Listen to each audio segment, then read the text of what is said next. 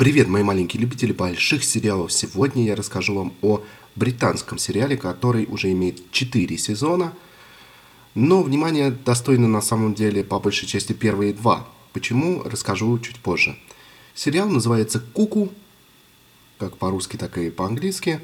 Рэйчел – обычная дочка обычной типичной британской семьи среднего класса съездила в Таиланд и привезла оттуда, нет, не то, что вы подумали – и даже не то, чтобы подумали после того, она привезла оттуда мужа. Правда, муж такой странный человек, он совершенно уверен в том, что он высшее существо, или его реинкарнация, по крайней мере, в том, что он абсолютно гениален и все знает лучше всех. И самое интересное это то, что он не так уж далек от истины, действительно, определенными талантами, Куку, а это именно по имени нашего главного героя назвали сериал так,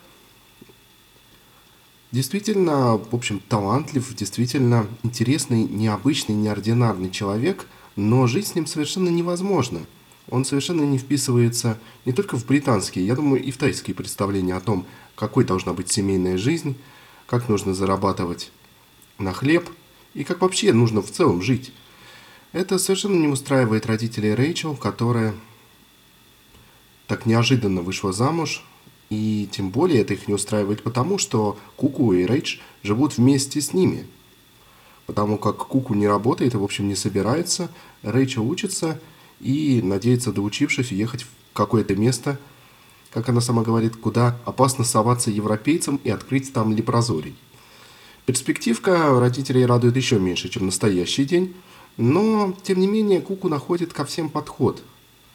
Мама растаяла первой, и даже отец, который был настроен скептичнее всех, также поддался обаянию Куку, как и брат Рэйчел, который находится в подростковом возрасте и настроен вообще против всех, в том числе и против Куку. Но он настолько неподражаем, настолько по-детски непосредственен, что устоять перед ним просто невозможно. И вот тут мы подходим к проблеме этого сериала. Все крутится вокруг Адама Сэндлера, главного актера, главного героя во всех смыслах этого сериала. Практически все шутки вокруг него. Практически каждый момент он в кадре. И каждый смешной момент уж точно он в кадре. И поэтому, когда актера на главную роль заменили, сериал потерял большую часть своих а, плюсов. А произошло это ровно на половине пути, то есть после второго э, сезона. И на самом деле, да, сериал остался смешным, да, это все еще можно смотреть, да, он все еще лучше, ну, по крайней мере, третий сериалов подобного жанра, но уже свою изюминку, свою особенку, свою, свою обычность, если угодно, сериал Куку несколько потерял. Это вообще проблема, когда ты строишь что-то вокруг одного человека, неважно, страну, спортивную команду или сериал. Так или иначе, люди уходят по тем или иным причинам, и потом бывает очень сложно подняться, что называется, с колен. Именно поэтому в профессиональных спортивных лигах игроки получают несопоставимо, несопоставимые их талантам, безусловно, присутствующим, деньги.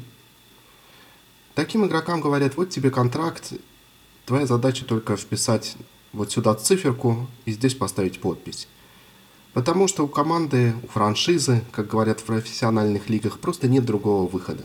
Они понимают, что все, что у них есть, строится на этом одном человеке.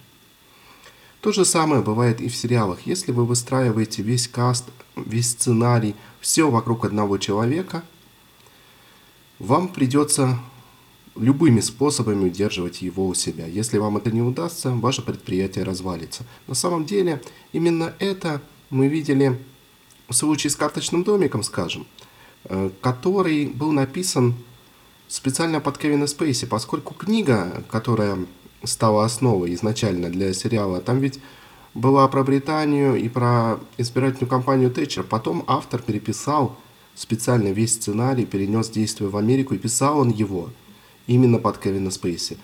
Поскольку Кевин Спейси в последнем сезоне не мог по известным, думаю, всем причинам принимать участие, карточный домик развалился, уж простите за каламбур. Да, он начал разваливаться на самом деле, покачиваться, скажем так, несколько раньше, но это было последним гвоздем крышку гроба сериала. Точно тоже произошло и с сериалом Куку. Честно говоря, я не вдавался в подробности и не уверен в том, какова была причина ухода главного актера. Либо не договорились по деньгам, может быть, занятость в других проектах.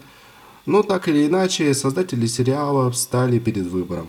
Продолжить франшизу и срубить еще немножечко денег на старых дрожжах или поступить честно, благородно, даже можно сказать, и завершить сериал на этом.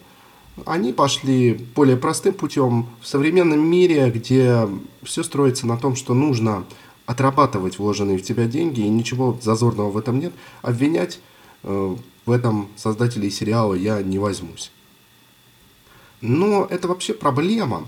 Проблема как сериалов, так и успешных фильмов. Сохранить каст. Как-то он очень важен. Бывают такие сериалы и фильмы, где можно заменить актеров так или иначе, заменить даже героев, оставив некую матрицу. Бывает, где нет.